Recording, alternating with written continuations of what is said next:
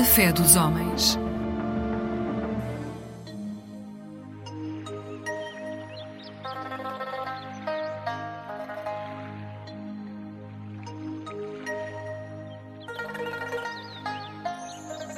Olá, bem-vindos ao Espaço da Responsabilidade da União Budista Portuguesa e hoje vamos falar sobre um livro que acabou de sair das edições Padmakara, intitulado O Buda que há em ti ensinamentos sobre a grande panaceia que derrota a fixação ao eu de Setchen Gyaltsap. A sua autoria é de Setchen Rabjan. Setchen Rabjan é o abade do grande mosteiro de Setchen e um dos mais respeitados mestres da atualidade e vai compartilhar connosco neste livro a sua profunda sabedoria e mestria do caminho de Buda. E personifica, através dos seus ensinamentos claros e vibrantes, sempre plenos de humor, as qualidades iluminadas de erudição, humildade e bondade, inigualáveis de um mestre autêntico. E é com alguns excertos que vos vamos deixar ficar uh, deste, deste livro que acabou de sair. A vida é como a dança de um relâmpago, entre as nuvens da impermanência e ilusão. Não temos qualquer garantia de que estaremos vivos amanhã. Portanto, face a esta certeza, praticamos o Dharma, que é útil na morte. A impermanência. Quando vamos de férias, fazemos preparativos elaborados, marcamos voos, reservamos hotéis, planeamos o que levar e assim por diante. Se formos esquiar ou fazer caminhadas, por exemplo, começamos também a exercitar-nos para estarmos em boa forma. Investimos muito tempo e energia apenas com umas férias. Já no que toca à preparação para a nossa própria morte, somos apáticos. Por que será que somos tão desleixados perante a mais importante viagem que nos aguarda? Vamos deixar este corpo, mas não temos qualquer interesse em preparar-nos para essa viagem inevitável, na qual apenas o karma, tal qual uma sombra, nos acompanhará. As nossas diferentes atitudes em relação a estes dois tipos de viagem parecem muito desproporcionais quando comparamos a importância relativa de cada uma delas. Embora estejamos rodeados pela impermanência, nos mais diversos níveis, nem sempre estamos cientes dela. A impermanência, seja grosseira ou subtil, está presente em todo o universo exterior. Hoje em dia, perto de Bodh há uma colina coberta de barracas feitas de chapa e telas de plástico. Mas no tempo do Buda, essa colina acolhia uma vasta congregação monástica com um grande número de comunidades dedicadas ao estudo e à prática. Agora, talvez nem sequer uma pedra desse mosteiro reste. Só restaram as memórias. As pessoas também são impermanentes. Na verdade, todos nós estamos sujeitos à impermanência. Ela não faz qualquer discriminação entre seres iluminados e seres comuns. Todos nós envelhecemos, adoecemos e morremos. Ninguém escapa a este ciclo. E as condições das nossas próprias vidas estão em constante mudança. Podemos estar ricos um dia e ir à falência no dia seguinte e vice-versa. Por mais que desejemos o contrário, não há nada de duradouro ou permanente com que possamos contar. Ainda assim, nós apegamos-nos às coisas com a esperança de encontrar a felicidade. Durante a nossa rotina cotidiana, somos absorvidos pelas nossas próprias motivações autocentradas e por aquilo que nos acontece. A nossa principal preocupação é assegurar o nosso próprio bem-estar e geralmente isso acontece à custa dos outros. Estamos convictos de que, cuidando de nós mesmos, alcançaremos o contentamento. Mas não é o caso. De facto, o autocentramento apenas aumenta o nosso sofrimento e cria um padrão errático que nos faz oscilar entre o prazer e a dor. A bodhisattva deve ser a fonte de todo o treino e de todas as atividades. Ela é a alma do voto de bodhisattva. A bodhisattva quer dizer atingir a iluminação por todos os seres. Com a bodhisattva, o pensamento na felicidade de todos os seres, mesmo o gesto mais insignificante, mais comum, será um passo para alcançarmos o nosso objetivo e jamais nos afastaremos do caminho da libertação.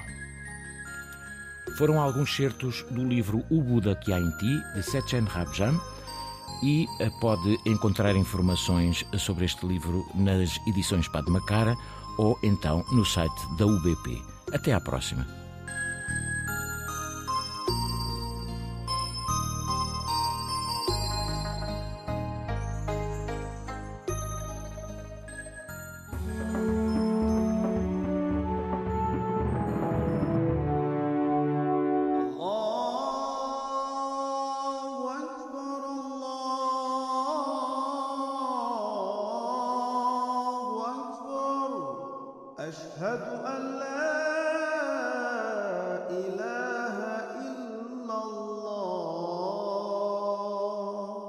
Assalamu alaikum wa rahmatullahi wa barakatuh. Sejam bem-vindos a mais um programa A Fé dos Homens. Comigo tenho, como é hábito, o Sheikh Munir. Sheikh Munir, assalamu alaikum. Wa alaikum salam. Hoje vamos falar do profeta Muhammad sallallahu alaihi wasallam. Assalamu alaikum wa rahmatullahi wa barakatuh. Sim, vamos falar sobre o profeta, apesar dos, dos sete minutos que nós temos, é muito, muito pouco. Para além do Alcorão, que é uma mensagem para toda a humanidade, ele trouxe justiça numa sociedade onde não havia justiça, trouxe igualdade onde não havia igualdade, deu vida às mulheres onde elas eram enterradas vivas, e é aquela pessoa, podemos dizer assim, um modelo para toda a humanidade, muito mais para aqueles que acreditam nele como o último mensageiro e não como o único mensageiro.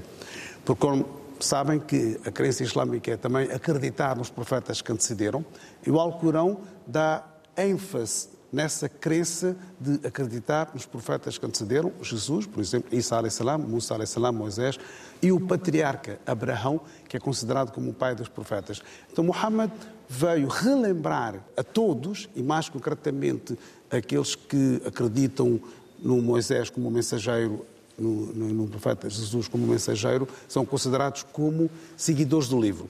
Ahlul Kitab, o termo que o Alcorão utiliza para os judeus e cristãos. Portanto, fazer relembrar a mensagem divina, a mensagem que foi transmitida a Abraão, Moisés, a Jesus e ao profeta Muhammad sallallahu alaihi wasallam. O que é que acontece? Que demonstrou na prática tudo aquilo que ele ensinou. Nunca disse algo e fez ao contrário. E falar sobre o profeta é falar sobre aquela pessoa que trouxe a igualdade para todos nós. O profeta Maomé, o profeta Muhammad, é a figura mais importante do Islão. Os ensinamentos do profeta são os mais importantes para um muçulmano. Como é que nós podemos explicar isto aos não muçulmanos? Muhammad está no, nos corações de todos os muçulmanos. A crença islâmica é na unicidade de Deus, não é? E há pessoas que dizem que Deus não existe. É Deus, não é? Certo. E aquelas pessoas que dizem que Deus não existe, a reação dos muçulmanos é normal. E aquelas pessoas que dizem que não, Deus não é um, é um, não é uno. Há mais, há muitos deuses. E a reação dos muçulmanos é igual. Não mexe.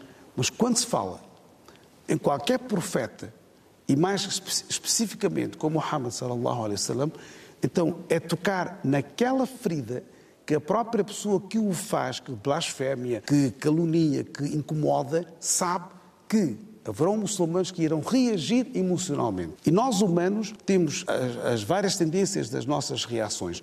Às vezes nós reagimos racionalmente e às vezes emocionalmente. É claro que, para nos pedirem, para nós sermos mais racionais. Né?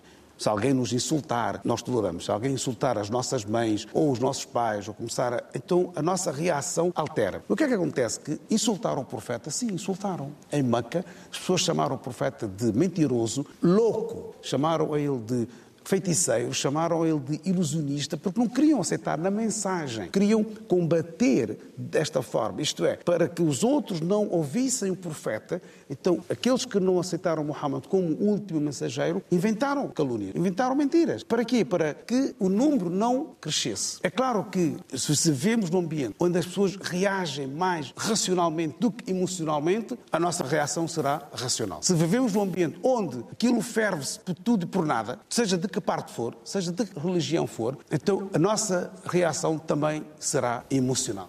Mas como é que podemos justificar o ato de violência para defender o nome do profeta? Aí é que está. Portanto, quando nós nos reagimos emocionalmente, poderá haver violência? Poderá não haver. Você vai ver um jogo de futebol. Mesmo aquelas equipas que vencem, quando, se, quando reagem emocionalmente, infelizmente fazem loucuras. Sim, infelizmente. Praticam violência. Portanto, há mortes também. Eu acho que não tem a ver com a religião.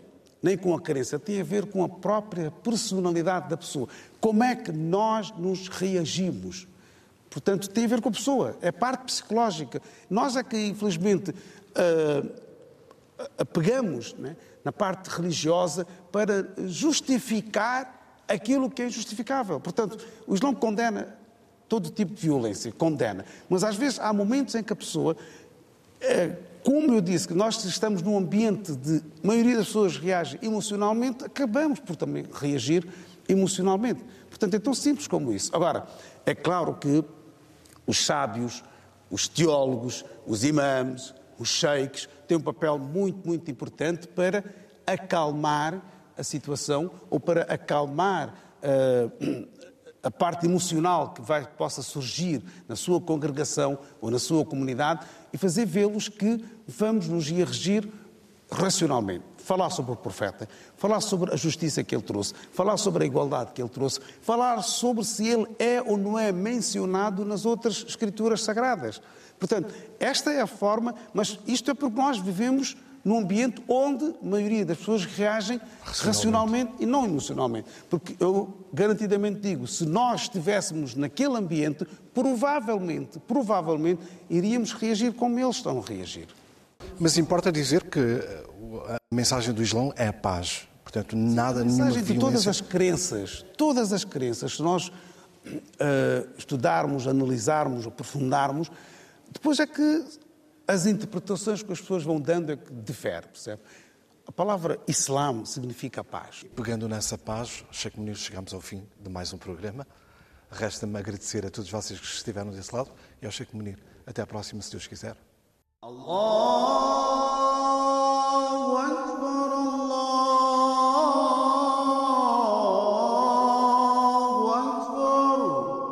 أشهد أن لا إله إلا الله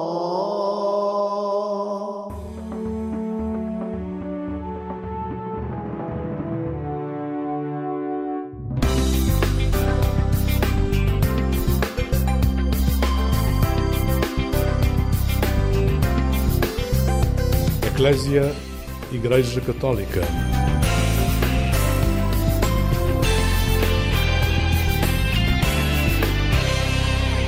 Olá, uma boa noite para si. O programa Eclésia faz-lhe companhia em mais uma boa conversa. Recebemos hoje Afonso Borga, um jovem que há muito decidiu que estar parado não é consigo. O voluntariado é uma área de eleição e são muitos os projetos onde se envolve, quer a nível nacional como também lá fora, onde já esteve, por exemplo, no Brasil e em São Tomé e Príncipe. Ainda sem ter 30 anos, acredita que o mundo das empresas pode mudar com novas atitudes dos jovens, também com propostas do Papa Francisco e com mudanças que deixam de ver a responsabilidade das empresas apenas como um mero slogan. Boa noite, Afonso. Olá, muito boa noite. Antes de entrarmos neste mundo das empresas, da responsabilidade e do voluntariado, deixe-me ir à, à gênese onde tudo isto de alguma forma fermentou, que é Pedrógão, que é a uhum. sua terra natal. Sim. Então, Pedrógão é de facto uma, uma pequena aldeia do Conselho de Torres Novas um, e é uma aldeia que está situada no sopé da, da Serra da o que nos proporciona logo um contacto muito direto com a natureza e com o campo e com, com o, o horizonte. Ambiente. Exatamente, sim. Um, e de facto acho que essa é uma das características que eu levo sempre do, do Pedrógão e, e, e, uma das quais também pela qual eu sempre que possível uh, eu regresso sempre, uh, sempre, sempre que haja algum fim de semana em que não tenho nenhum compromisso é de facto o meu destino, é, é, é o Pedrógão, porque nos traz de facto é, essa paz, essa tranquilidade de podermos estar eh, absorvidos no meio do, do da, da, natureza. E depois traz-nos também muito a proximidade com a comunidade, não é? Eu costumo dizer que eu quando vou ao Pedrógão, eh, que conheço toda a gente, não é? porque também não é, não é muito difícil tendo em conta a dimensão da aldeia. E acho que essa proximidade, nós conhecermos diretamente as pessoas que estão à nossa volta, em que muitas vezes nós numa cidade em que vivemos em casas e em prédios em que nem sequer conhecemos os nossos vizinhos, quando estamos numa comunidade tão próxima, em que conhecemos todas as pessoas que estão à nossa volta, isso de facto traz-nos logo um sentido maior de partilha e de comunidade. Uh, e de facto, essa é uma das mais-valias, no fundo, de uh, poder ter crescido numa, numa aldeia como é o caso do Pedrógão. E isso marca depois, quando eu referi que Pedrógão é a gênese uhum. uh, e se calhar a incubadora desta sua forma de estar no mundo, de ver uhum. o mundo e de querer construir um mundo, tem essas marcas da proximidade, da relação, uhum. mas também do horizonte, por exemplo, da uhum. montanha. Sim, sem dúvida. Primeiro porque, eh, de facto, desde pequeno sempre fui, sempre fui incentivado e sempre vivi num ambiente de muita partilha, não é? E, portanto, para mim sempre foi muito natural uh, partilhar com, com os outros, estar, viver em comunidade, perceber que eu habitava um espaço que é um espaço comum e que eu tenho que partilhar não só com uh, os meus familiares com as pessoas que estão à, à, minha volta, mas também com o próprio meio físico em si, não é? Portanto, termos de cuidar daquele espaço verde, não é? e depois, de facto, como, como a Lígia referia bem, a questão do horizonte, não é? De eu poder olhar para a minha janela e ver um horizonte puro, um horizonte claro, um horizonte que me permite sonhar e que me dá outro tipo de motivação para, eh, no fundo, perseguir também os meus, os meus sonhos.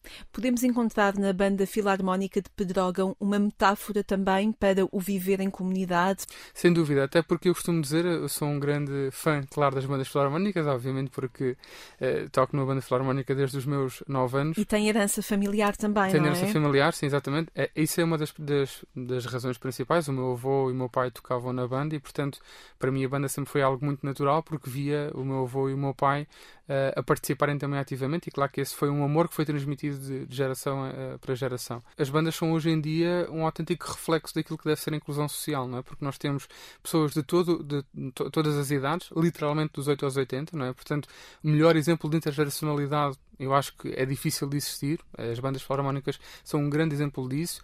São uh, um, lugar de imensa inclusão social em que encontramos pessoas que fazem todo o tipo de funções, desde agricultores, operários, até médicos, uh, uh, engenheiros, o que seja. Portanto, não há ali qualquer diferenciação de, classe.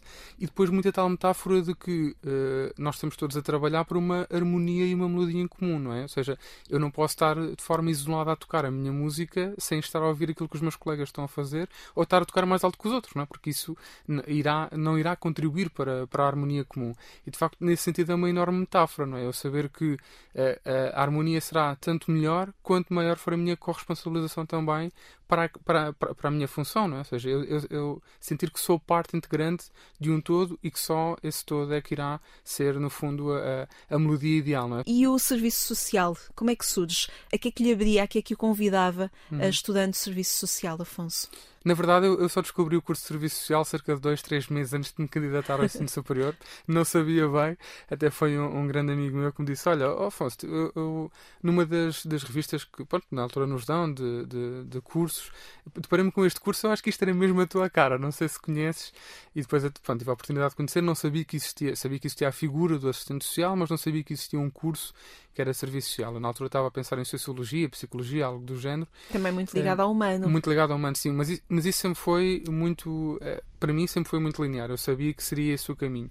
Também porque, por muito, é, por, por muito é toda essa experiência que eu já tinha de dar-me à, à, comunidade, de corresponsabilizar-me também pelo bem comum, uh, do Pedrógão, da Banda Filarmónica, de outras associações depois na qual me fui envolvendo. Portanto, esse foi um caminho natural.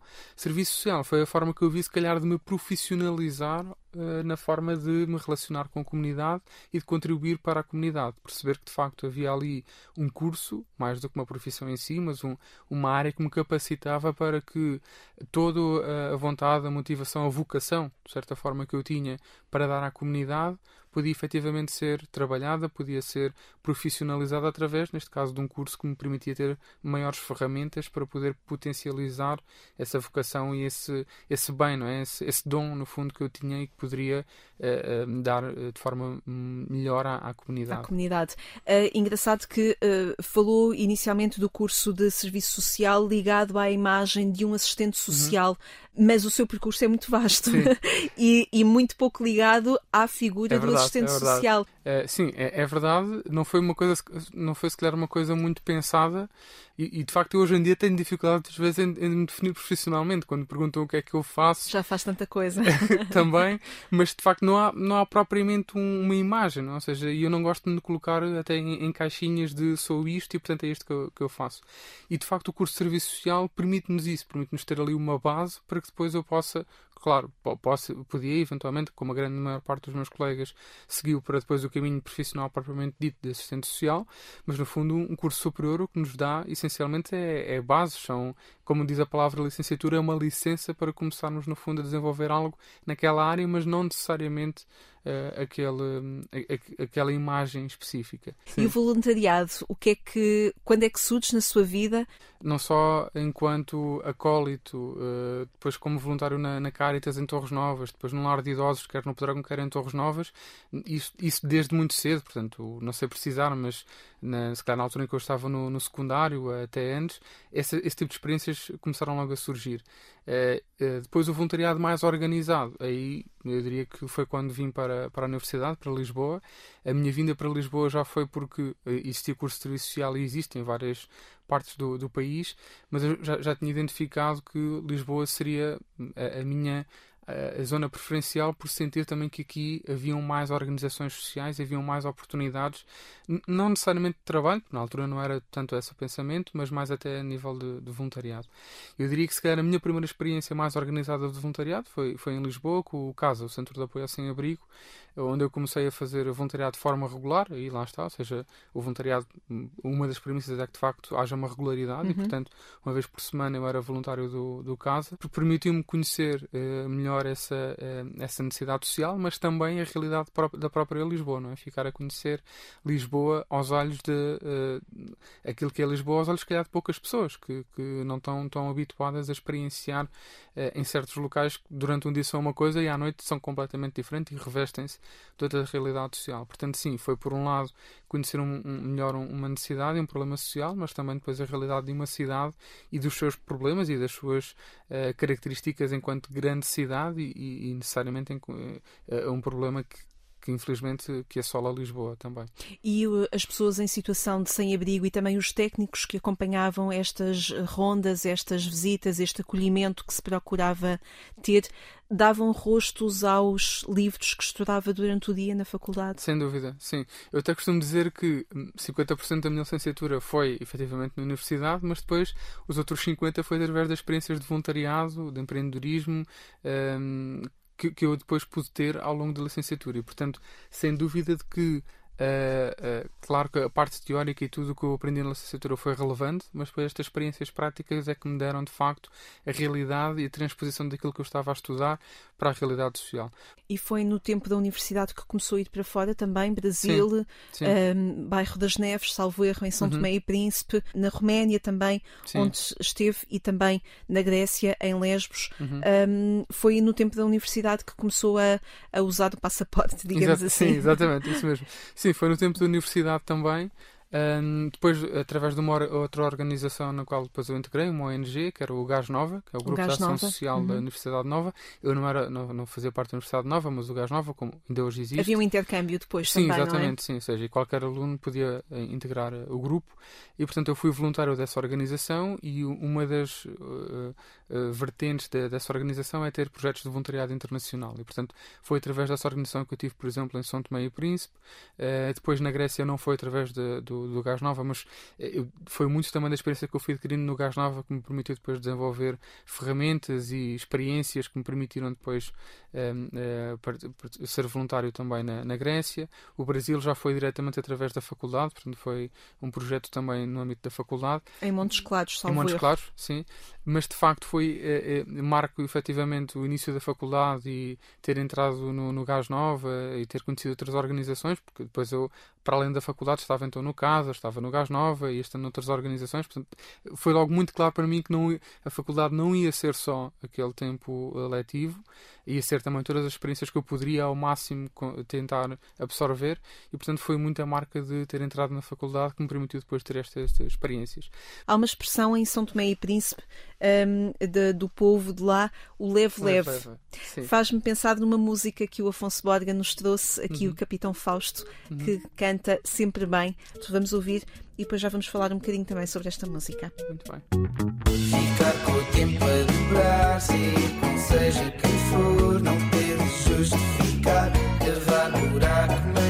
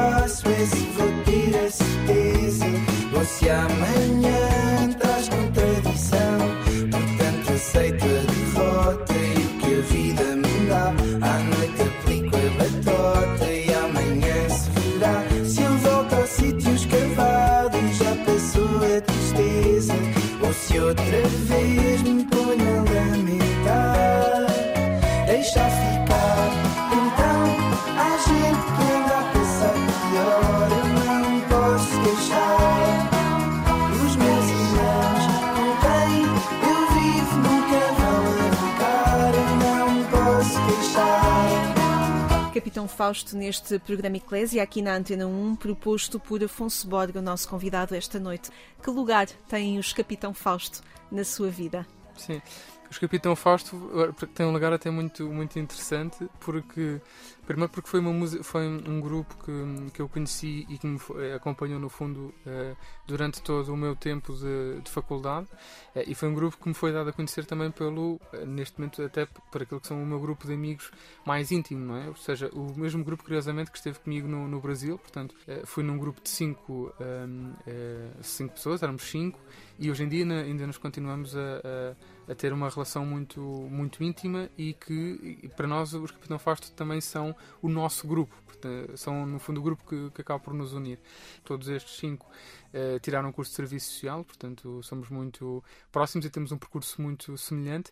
E é pela leitura da realidade que eles fazem também que toca Sim, hum, o sim. seu- os seus horizontes, aquilo que procura definir para a sua vida? Sim, também por terem uma linguagem muito eh, semelhante, ou seja, por eh, eu perceber que- aquilo, a mensagem que eles estão a passar, é? ou seja, sou contemporâneo do, eh, deles e, portanto, há muitas situações que eles relatam que eu me identifico muito facilmente, mas depois também pela forma de, de uma forma muito prática e de, de melodiosa, de muitas vezes nós nem estarmos a perceber o tipo de mensagem que, que- que nos estão a passar. É também por isso uma das formas eh, que me leva também a, a acompanhar o grupo. O que é que o voluntariado foi fazendo na sua vida? No contacto lá fora, cá dentro, com diferentes associações, foi percebendo que seria uma área em que poderia vir a trabalhar nela também de uma forma profissional, Afonso?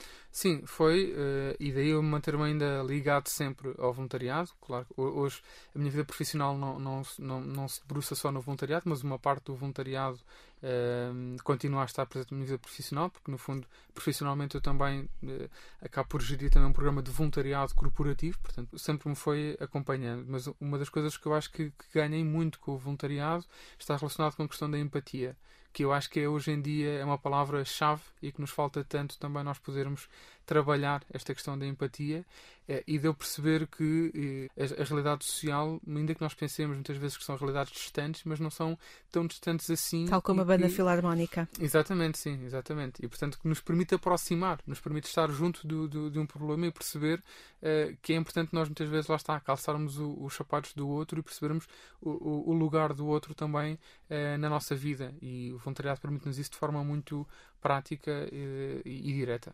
Uh, que é que foi procurando desenhar para encontrar, por exemplo, na gestão da, da sustentabilidade ou nos estudos de desenvolvimento, um caminho para poder, uh, de alguma forma, dar-lhe mais estrutura para continuar a caminhar? Uhum.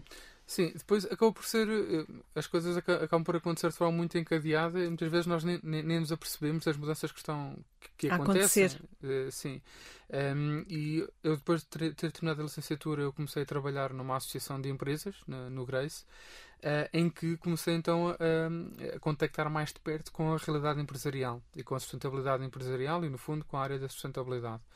Um, e aí a perceber também que a vertente social tinha também um lugar. E, e que quando nós falamos de sustentabilidade ainda muitas vezes nos vem a palavra ambiente à cabeça e, e, na verdade é algo muito visível que nós temos que, que trabalhar até porque percebemos que é, é, o ambiente em si nós necessitamos efetivamente de perceber que há mudanças que estão a acontecer com alterações climáticas com mudanças ambientais que são visíveis e que começam a ter impacto em nós mas que, que essa, essa questão ambiental tem também por trás não só implicações sociais, eh, como também consequências que acabam por uh, ser relevantes em, em, em, em, to em, todas as partes do, do, do mundo.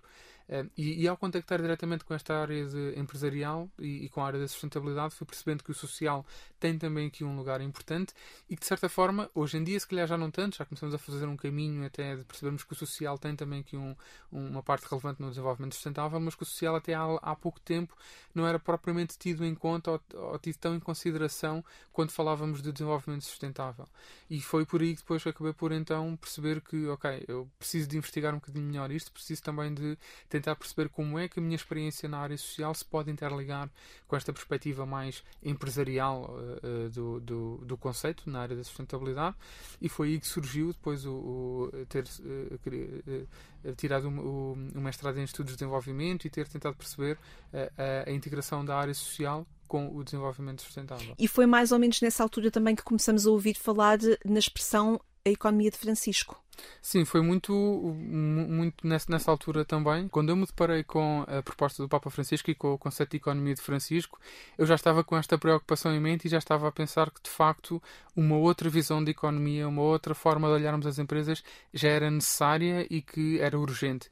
E foi aí que depois me deparei então com uh, a economia de Francisco, com a iniciativa também do Papa Francisco e de desenvolver uh, o primeiro encontro da economia de Francisco em Assis, em 2020. E foi aí nessa altura que eu, de facto, uh, me uh, encontrei ou me deparei com o conceito e o termo da economia de Francisco e comecei de facto a explorar e a aprofundar uh, o, o, tema. E que mais valia vem trazer ao seu percurso e também àquilo que sente que pode vir a contribuir? Uhum. Eu acho que por um lado veio consolidar ou seja, veio consolidar de facto um caminho uh, que, que, eu já estava a fazer e, e, que era uma preocupação evidente. Depois permite-me também conectar com outros jovens e com uh, outras pessoas que estavam também a fazer o caminho semelhante ou outro tipo de preocupações e, que tínhamos ali algo em comum. Uh, e depois lá isto, ou seja, permitir-me conectar com, com um grupo, com uma visão, com uma estratégia a mais longo prazo uh, e com um pensamento mais organizado, não é? Ou seja, e, e, de facto a economia de Francisco acaba por, eu acho que hoje em dia ela tem um grande sucesso e tem um grande caminho por, para fazer e um grande potencial, porque de facto tem esta capacidade capacidade de conseguir conectar várias visões, aproximar também várias pessoas que já eh, estavam com este tipo de preocupação de uma forma também muito jovem, não é? de uma forma muito direta e atual que permite-nos convocar a todos para esta responsabilidade eh, em comum de uma forma muito clara, não é? Como o Papa Francisco já nos habitua também a, a um pensamento muito claro, muito objetivo eh, e lá está mais uma vez aqui criando pontos entre isto não, não, é, não é uma linguagem para economistas, não é? Ainda que o termo está lá, economia, Uh, é uma mas... linguagem para assistentes sociais também. Isso é, exatamente, é para todos, não é? Ou seja, e de facto a economia de Francisco e o Papa Francisco têm esta capacidade de nos conseguir comunicar para todos, não é? Sem criar aqui barreiras, mas antes pensando em pontos e como é que todos podemos contribuir para uma maior visão, uma visão mais justa e mais equilibrada também da forma como vivemos em sociedade, que no fundo é isso que é a economia, não é? é a nossa vida em sociedade. Ajude-nos a fazer aqui uma leitura sobre este momento histórico que estamos a viver. O, o Afonso sente de facto que há hum. um, caminhos expressos mais do que intenções declaradas uh, para haver uma mudança efetiva. Uhum. Estamos num, num momento momento uh, de esperança ou ainda não estamos aí? Sim, eu gosto de ser sempre otimista e sou um otimista por natureza. Mas ajude-nos a ver essa esperança com realidade também. Sim. Um, o, o, o que eu vejo é que de facto nós estamos num momento que é uma grande oportunidade Uh, e que é esta é, é, é, uma janela temporal que nós temos para efetivamente uh, procedermos às mudanças e, uh, que são eu nem digo que são necessárias eu digo que são mudanças que têm de ser que têm de ser feitas porque não há não há outro caminho. No fundo nós temos percebido que quer a nível ambiental quer a nível social estamos no, em momentos que são efetivamente momentos cruciais para conseguirmos dar uma nova resposta e uma nova atitude é muitas vezes difícil nós conseguirmos olhar para a realidade hoje em dia com otimismo, tendo em conta as, as questões que estão, que estão a acontecer, mas também, por outro lado, também temos que perceber no, dos avanços que fomos eh, fazendo enquanto humanidade e olharmos para trás e perceber também o, uh, os caminhos que, enquanto humanidade, conseguimos uh, construir. Aquilo que eu percebo também, e admito que muitas vezes até estou numa, numa bolha, não é? É que de facto vejo, vejo à minha volta muitas organizações, quer sejam elas empresas, organizações sociais, eh, academias, jovens, eh, menos jovens, aqui não interessa se são jovens ou não, ainda que é verdade que na questão ambiental há, há muito este movimento jovem de facto de querer colocar o tema na agenda, mas eu de facto vejo à minha volta organizações, movimentos, pessoas a quererem avançar e a quererem efetivamente avançar com as mudanças que são efetivas e, e que têm de ser uh, consideradas O que me parece, e aqui, e, infelizmente estamos num momento, é, mesmo em Portugal, um momento uh, frágil nesse sentido, o que me parece é depois a questão política e a própria vontade política e a forma como, como nós estamos organizados já desde há muito tempo, que, que eu acho que não, não têm contribuído para acelerar estas mudanças, não é? Esta questão política, não só a nível nacional, mas mesmo a nível internacional, percebemos que, e vamos ter, estamos agora às portas de uma COP, não é? Portanto, mais de uma grande conferência das partes das, das Nações Unidas, em que efetivamente são uh, uh, momentos-chave e momentos em que se têm de avançar que não, e que não têm acontecido. Ou seja, estes momentos mais formais e políticos, eu acho que não estão em consonância com aquilo que têm sido os movimentos mais informais, quer de movimentos uh, juvenis, quer de organizações, quer de empresas, que de facto se sente esta vontade uh, e esta necessidade de mudança, mas que depois não, não tem uh, reflexo a nível da nossa organização política. Pergunto-lhe se pode haver aqui também algum preconceito da sociedade pensar são coisas de jovens este tema de solidariedade intergeracional ou empatia intergeracional, se quisermos assim dizer, acho que tem de existir. Ou seja, certo que os mais jovens também têm de perceber que uh, uh, pessoas que se calhar mais velhas que têm outro tipo de, de, de uh, forma de estar, outro, outro, outros modos de vida, que se calhar podem não estar tão dispostos a fazer essas mudanças mais rápidas, mas também as pessoas mais velhas perceberem que há necessidades e há um, questões de, de, longo prazo que as, que as gerações mais jovens já sentem. Portanto, eu diria até esta empatia intergeracional não é fácil de se fazer, mas, mas que é essencial para que de facto aconteçam estas, eh, estas mudanças de longo prazo. E precisamos de usar mais essas palavras: solidariedade, empatia, Sem proximidade, dúvida. comunidade, sim, sim. a diálogo. responsabilidade. Eu diria que diálogo, sim, sim. Uh, acho que mais do que tudo, o diálogo. Uh, e, nós temos até na, questão da, da, da, justiça climática, tivemos até o caso de, daquele grupo de jovens, não sei se foram seis, sete jovens, que conseguiram levar uh, um, conjunto de países a tribunal, inclusive Portugal, e condená-los, no fundo, pela inação desses países, tendo em conta a questão das alterações climáticas. E este é um ótimo exemplo de como, com, com diálogo e com processos nós podemos, de facto, chegar a, a, resultados a maior longo prazo, que não sejam, por exemplo, a tirarmos só tinta verde a um ministro, não é? ou seja, que se calhar a, a, a longo prazo são, são questões que não, que não vão ter uma grande consequência em, em, em, em, consonância com, em dissonância com este grupo, por exemplo, que nos demonstra como com atitudes de forma mais uh, sustentada. sustentada, exatamente, e até dentro do próprio sistema, que eu acredito que a mudança tende a acontecer também dentro do próprio sistema, não é? porque senão não conseguiremos ter essas mudanças a longo prazo. Muito bem, falamos com o Afonso Bodega esta noite, falamos destas coisas bonitas e Sara Tavares vai-nos cantar também coisas bonitas. não diga a ninguém, não diga Diz-me coisas bonitas, diz-me coisas bonitas, sussurradas ao ouvido com sabor. Diz-me que a minha carapinha te faz lembrar uma coroa de rainha. Diz-me ainda que nunca viste um sorriso igual ao meu, só meu. Quero ouvir tanta coisa que só podes falar baixinho. Por isso fala comigo. Diz-me coisas bonitas. Diz-me coisas bonitas, sussurradas ao ouvido com sabor. Chego mais perto, dá-me amor.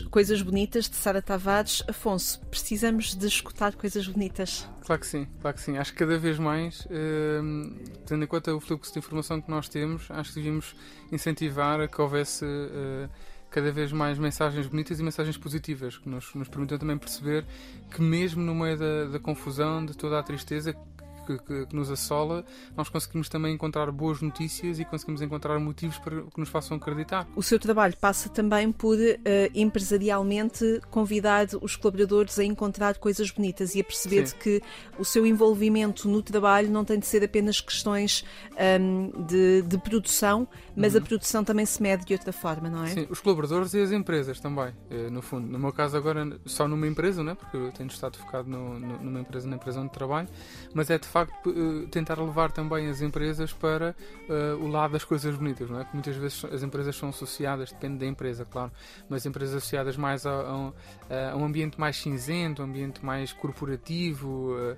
muito pouco colorido, com muito pouco impacto social e, e, e, no fundo as empresas serem corresponsabilizadas para gerarem essa onda de esperança que estávamos a falar e serem parte ativa de, desse movimento. E o impacto social que as empresas querem criar nasce de dentro ou é algo ainda que a sociedade procura e pede que as empresas uh, persigam? Acho, temos esses dois casos. Uh, temos um caso de, de, que nasce dentro, é claro que não é o, uh, o mais normal, mas temos excelentes exemplos disso, de, de, casos de empresas.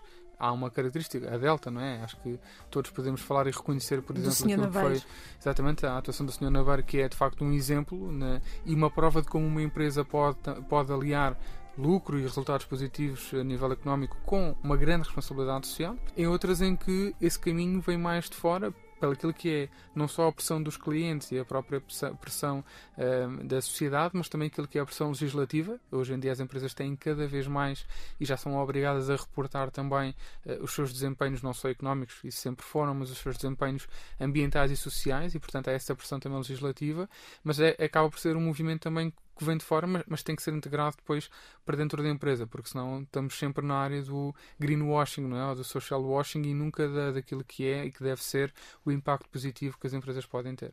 E a responsabilidade social das empresas uh, é interna e externamente. Sim, eu até recordo uh, uma das primeiras frases que eu ouvi uh, nesta área de responsabilidade social das empresas, quando trabalhava no Grace, foi na altura ao presidente do Grace dizer que a responsabilidade social começa em casa. Portanto, as empresas devem, primeiramente, primeiro que tudo, tudo, olhar para os colaboradores que têm dentro de casa, olhar para dentro e perceber, ok, como é que eu também posso cada vez mais ser uma empresa responsável em que uh, pagar, uh, há empresas que dizem, ah, mas eu já pago os meus salários e já pago os meus impostos. Mas isso não é responsabilidade, isso é uma obrigação da empresa. Mas, mas a empresa deve ir para além disso e perceber como é que eu posso ser uma empresa que, que, que eh, sabe cuidar dos meus colaboradores e sabe cuidar um ambiente interno o mais positivo possível, porque também se eu não fizer esse trabalho de casa, depois também não vou conseguir fazê-lo para fora. Afonso, muito obrigada por teres vindo ao programa Eclésia falar connosco. Muito Foi obrigado um gosto. também pelo convite. Muitíssimo obrigado. obrigada. Obrigada a si também que nos acompanhou nesta noite. Pode voltar a ouvir esta conversa com o Afonso Borga a partir do portal de informação da Agência Eclésia ou então procure nas diferentes plataformas o podcast Alarga a Tua Tenda. Pode descobrir outras conversas enquanto espera pelo regresso do programa Eclésia aqui à Antena 1, já no sábado de manhã e também no domingo. Dizemos-lhe bons dias pelas 6 horas. Eu sou Lígia Silveira, obrigada por ter estado conosco. Desejo-lhe uma boa noite e uma vida sempre feliz.